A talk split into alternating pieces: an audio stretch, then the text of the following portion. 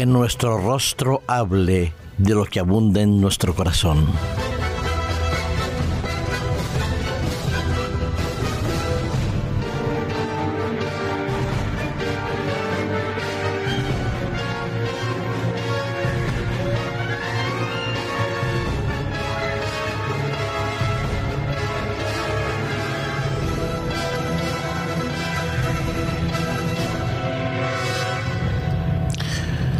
La psicología aplicada, la moderna,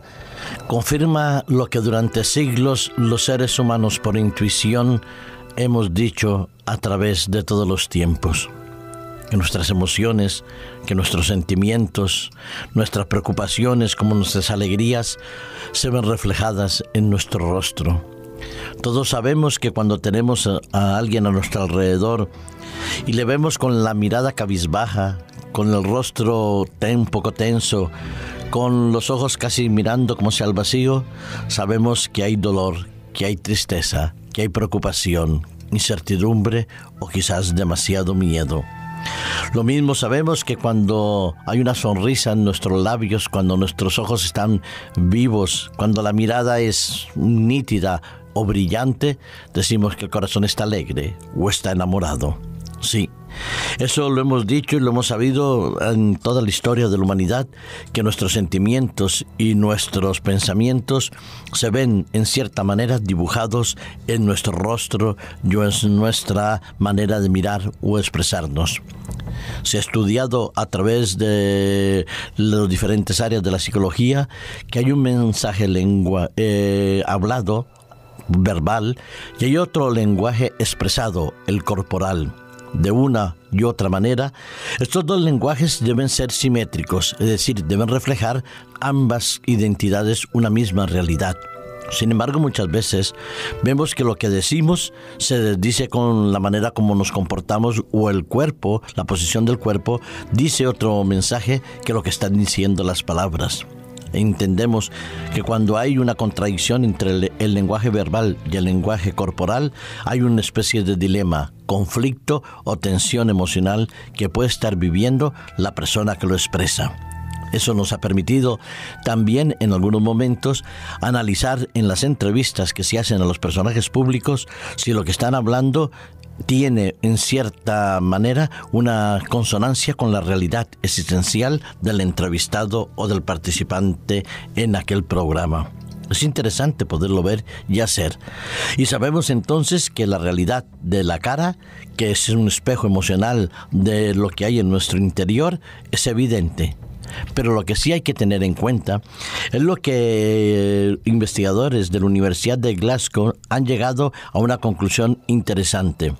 se reunieron 4.800 eh, animaciones que fueron presentadas a 15 países europeos y 15 eh, países eh, que forman parte de lo que es el Oriente.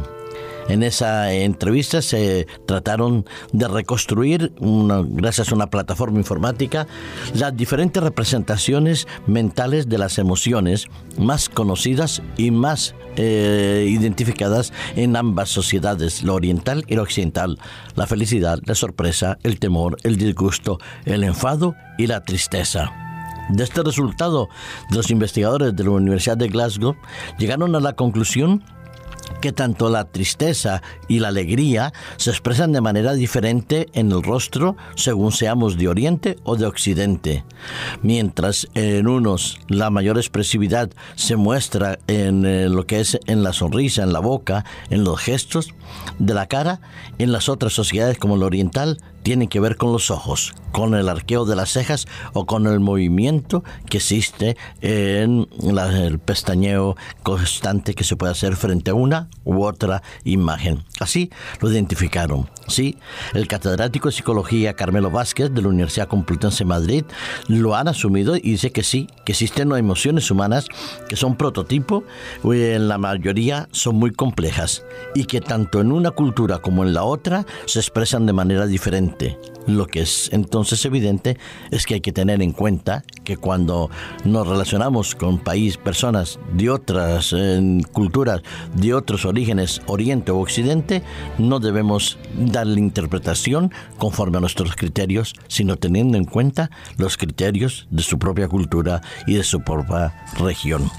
Pero en todo caso, que seamos en Oriente o en Occidente, nuestro rostro es un espejo emocional de lo que llevamos en el interior.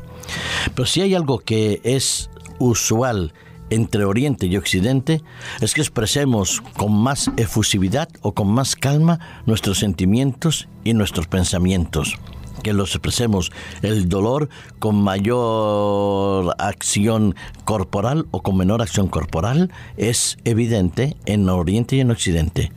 Pero una cosa sí debe ser cierta, que nuestra fe, nuestras creencias, nuestra relación con Dios se pueda verse reflejada en nuestro rostro, que estemos en cualquier lugar de nuestro planeta Tierra que en los cuatro puntos cardinales la expresión de nuestro rostro debía reflejar nuestra relación intensa e permanente con Dios. Hay un episodio en la Biblia que a mí me encanta que está en el libro del Éxodo en el capítulo 34, del versículo 27 al versículo 35. El tiempo no nos permite leerlo todo, pero sabemos que es el momento en que Moisés eh, sube y habla con Dios durante 40 días. Hay una relación intensa con Dios. Se escriben las tablas de la ley en aquellas piedras, los diez mandamientos grabados como símbolo de la perdurabilidad de los principios eternos. Pero cuando Moisés bajó de aquella montaña y fue a hablarle al pueblo, a Aarón y a todos los hijos de Israel, la piel de su rostro era diferente. Lo dice el versículo 30. Cuando miraron a Aarón y los hijos de Israel a Moisés, la piel de su rostro era resplandeciente. Sí, se notaba que había estado en presencia de Dios y para hablarle al pueblo cubría su rostro posteriormente con un velo, porque el poder, la gloria y la majestad de Dios se veía reflejada en su rostro. Pasa lo mismo con los discípulos de Jesús, que después de haber estado tres años y medio con Él, cuando se dirigían hacia el pueblo de Israel a predicar el Evangelio eterno, las personas que estaban a su lado conocían que había algo diferente en su forma de ser, en su forma de hablar, en su forma de expresarse. En el libro de Hechos, en el capítulo 4 y en el versículo 13, nos dice que aquellas personas se preguntaban que si no eran acaso estos humildes pescadores los que estaban hablando, y agrega el texto que reconocían que habían estado con Jesús. Sí, querido amigo, querido hermano, querido radio escuchante, cuando nosotros estamos con Dios día a día, nuestro rostro y nuestras palabras lo reflejan y deben reflejarlo siempre, que el amor, la misericordia y la bondad de Dios se expresa en palabras y en gestos, en miradas y en acciones. Que esa sea tu experiencia y la nuestra, que siempre nuestro rostro resplandezca la gloria y la luz de Cristo en nuestros corazones.